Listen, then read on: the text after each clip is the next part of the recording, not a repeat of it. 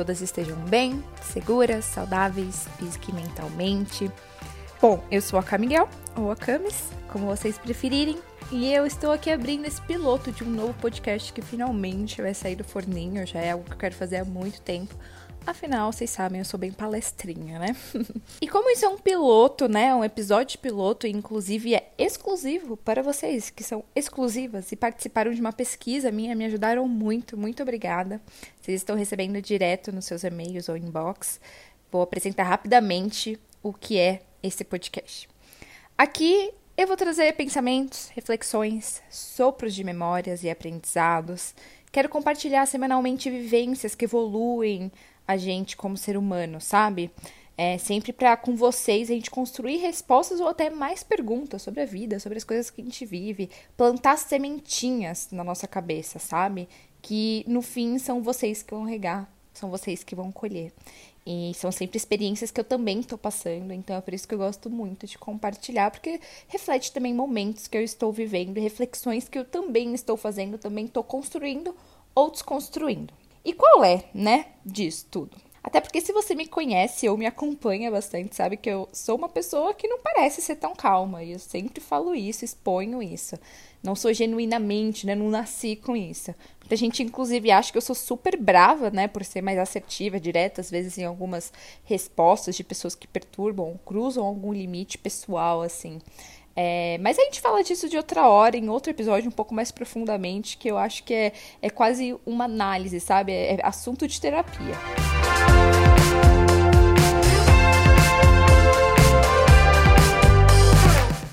Calma é uma palavra que tem pautado muito, não só uma fase nova que eu tô, mas um objetivo de vida, uma forma, um caminho que eu quero pautar a minha vida, carregar calma, sabe?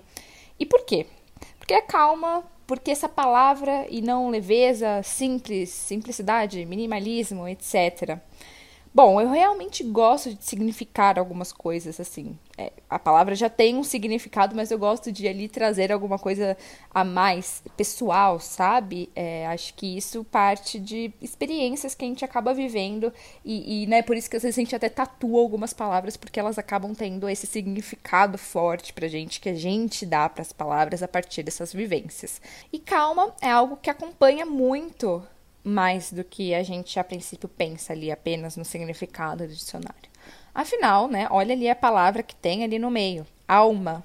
Calma pode ser leveza se você quiser, pode ser paz, pode ser simplicidade, um verbo, pode ser inclusive braveza. Não é um pensamento, uma filosofia que eu tenho construído dentro de mim para viver na perfeição, como monges que nada nos abalam.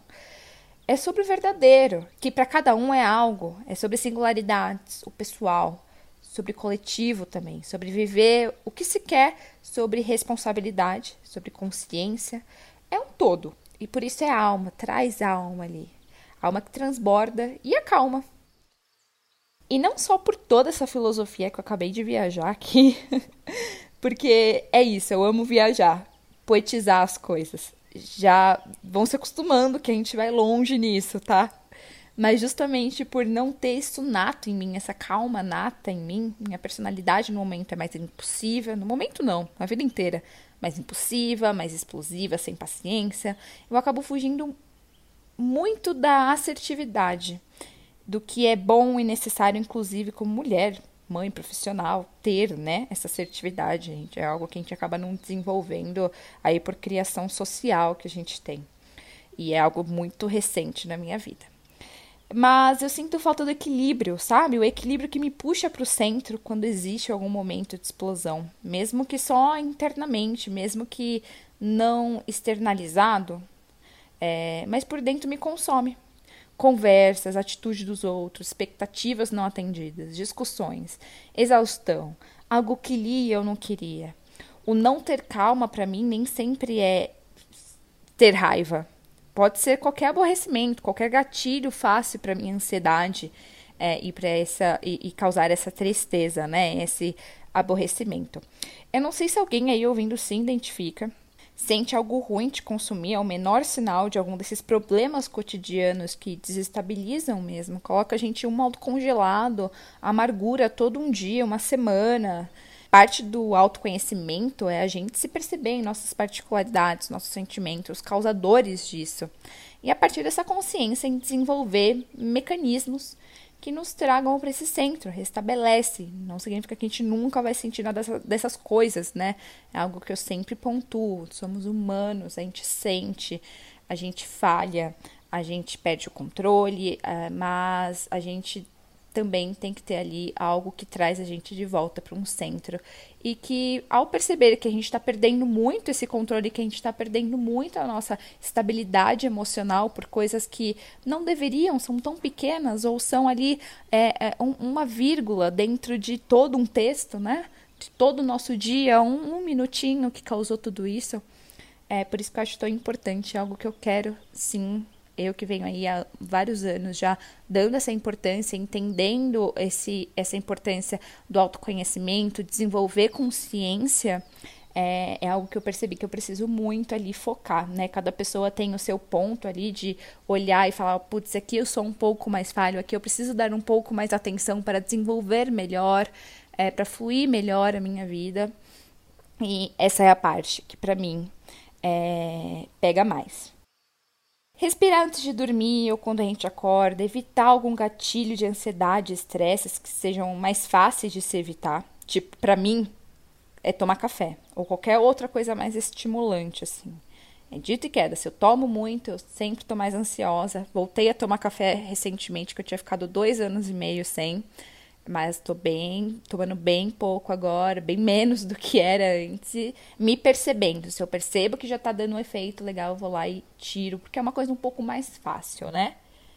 Procurar nesse momento que a gente vive quais são os nossos escapes prioritários para não nos arriscarmos, mas também não vivermos numa prisão. E aí eu não falo nem de uma prisão apenas física, né, de espaço, mas uma prisão mental mesmo, é, que não é saudável nessa altura do campeonato reservar um tempo para mim, nem que minha filha durma tarde, eu tenho esse momento que eu sou eu e, e, eu mesma na sala, todo mundo já foi dormir e eu fico, nem que eu tenha que ficar um pouco dentro da madrugada ali sozinha.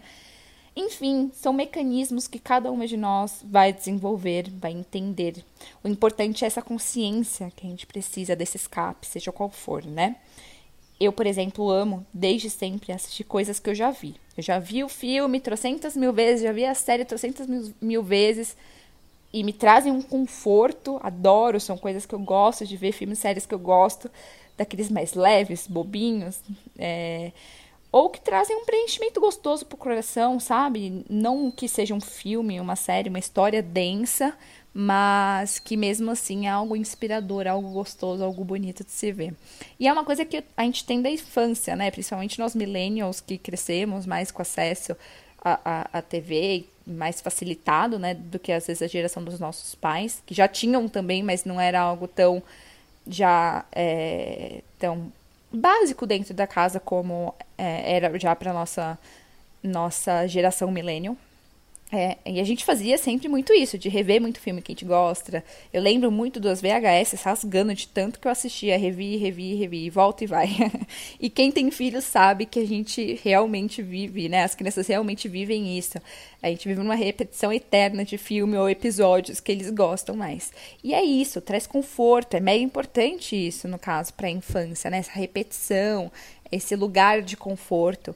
E por que não na nossa vida adulta, principalmente na fase que a gente está passando, que é uma coisa super nova, uma coisa sem precedentes e que muitas vezes está cheio de dilemas, problemas, responsabilidades. Já, os dias já têm sido muito cheios, né, para nossas cabeças. Tem sido importante para mim me deixar mesmo ter essa zona de conforto, coisas que trazem no fim calma, momentânea e aos poucos nos desvendarmos nessas minúcias particulares para de fato ter uma calma mais desenvolvida.